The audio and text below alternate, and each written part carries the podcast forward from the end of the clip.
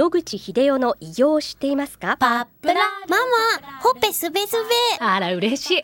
パパも毎日元気で疲れ知らずね。まあな。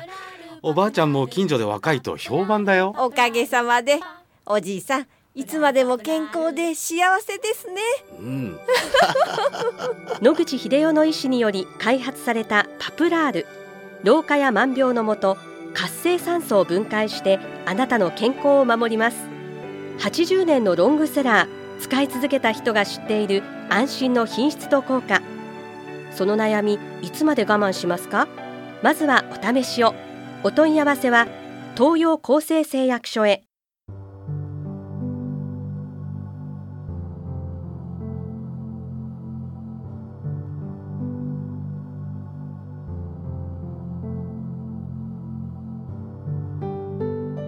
白川先生おはようございます、はい、おはようございます。今週もお話をどうぞよろしくお願いいたします、はい、よろしくお願いいたします。今日はですねちょっと教えていただきたいことがあるんですけれども、患者としてお医者様に会う前に、どういったことをこう、皆さんが整理した方がいいかということなんですが、はい。お医者様とコミュニケーションを良くして、良き治療に向かおうと、こう思うのですが、患者側が心得た方がいい事柄を教えていただきたいと思います。うん、これは大変いい質問であり難しい質問ですね。どのような先生のいる病院に行くかによって全く話が違うと思いますけども、ほとんど9割の患者さんは、まず大病院、あるいは大学病院といったような病院に行かれることになると思いますので、聞いてるリスナーの方に何かお役に立つとすれば、そちらの病院に行かれた時に、前もってどのような心構えで行くかということになると思います。これは大変、自分はそういうところに今所属してませんので、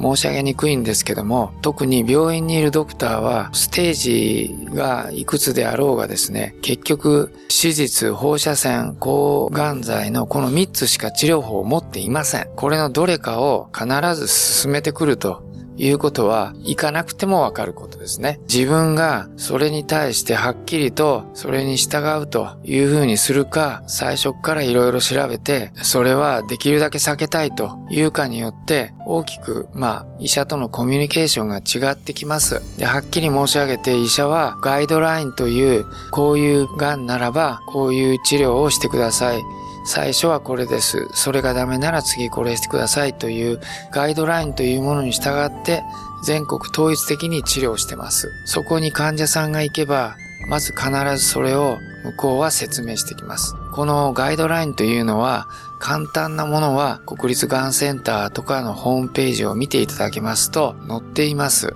自分のがんがどういう病気であるということが分かれば、そのガイドラインあるいはインターネットを見ていただきますと、この癌ではこういうような治療が標準的にあるということをまずよく理解していただきまして、その上でできましたらそれを受け入れるという立場で行くのか、話を聞いてから決めるのか、それとも行くけれども最初からそれはあまりやりたくないという立場で行くのか、はっきり鮮明にしておくことですね。その上でドクターに接していただいた時に、相手のドクターがどう言ってくるかで自分がそれを選択するかどうかということを決めるということです。で、その時に自分が思い描いていたこととドクターが言ってることに乖離があった場合、問題はこの病院を蹴飛ばして他の病院に行くかどうかっていう決断をしなければいけなくなります。特に自分が思った治療と違う。では、それをしてない病院に行くとい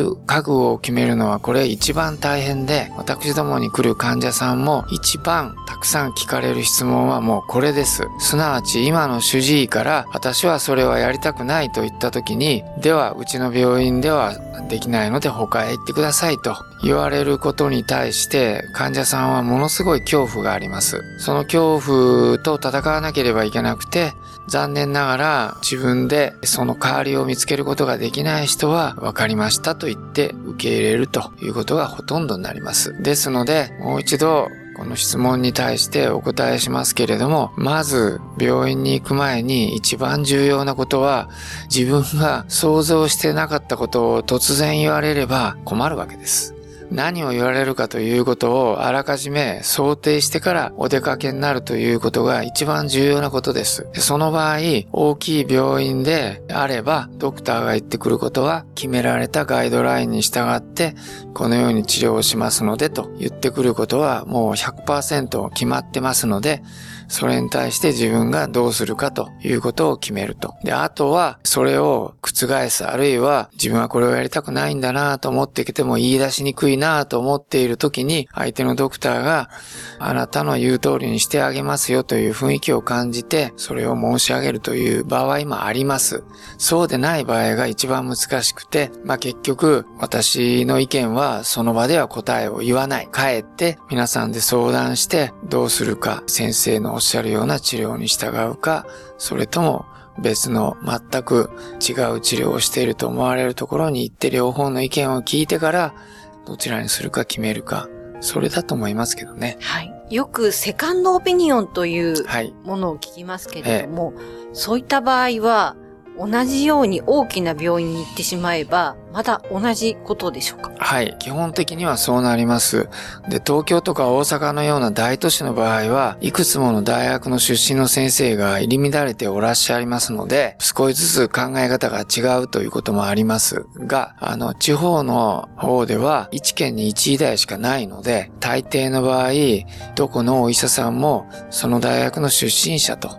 いうことになりますので、開業しておられる先生も、市中病院におられる先生も、かつては皆ある一つの同じ大学病院で研修してやり方を覚えて出てきた先生になりますので、あまり違いを見出すことはできない可能性はあります。したがってその場合は、地方の患者さんは飛行機や電車に乗って大阪や東京に出てきて、別の考え方の先生に聞かざるを得ないという大変しんどいことになりますけれども、もし自分がそちらを強く望まれる場合は、それをやると。で、患者さんが動けない場合は、家族が代わってお電話して事情を説明してから家族でも説明していただけるような先生をお探しになるのがいいと思います。ありがとうございます。はい、また、このお話は来週もお願いいたします。はい、お話の相手は FM 西東京の飯島千尋でした。はい。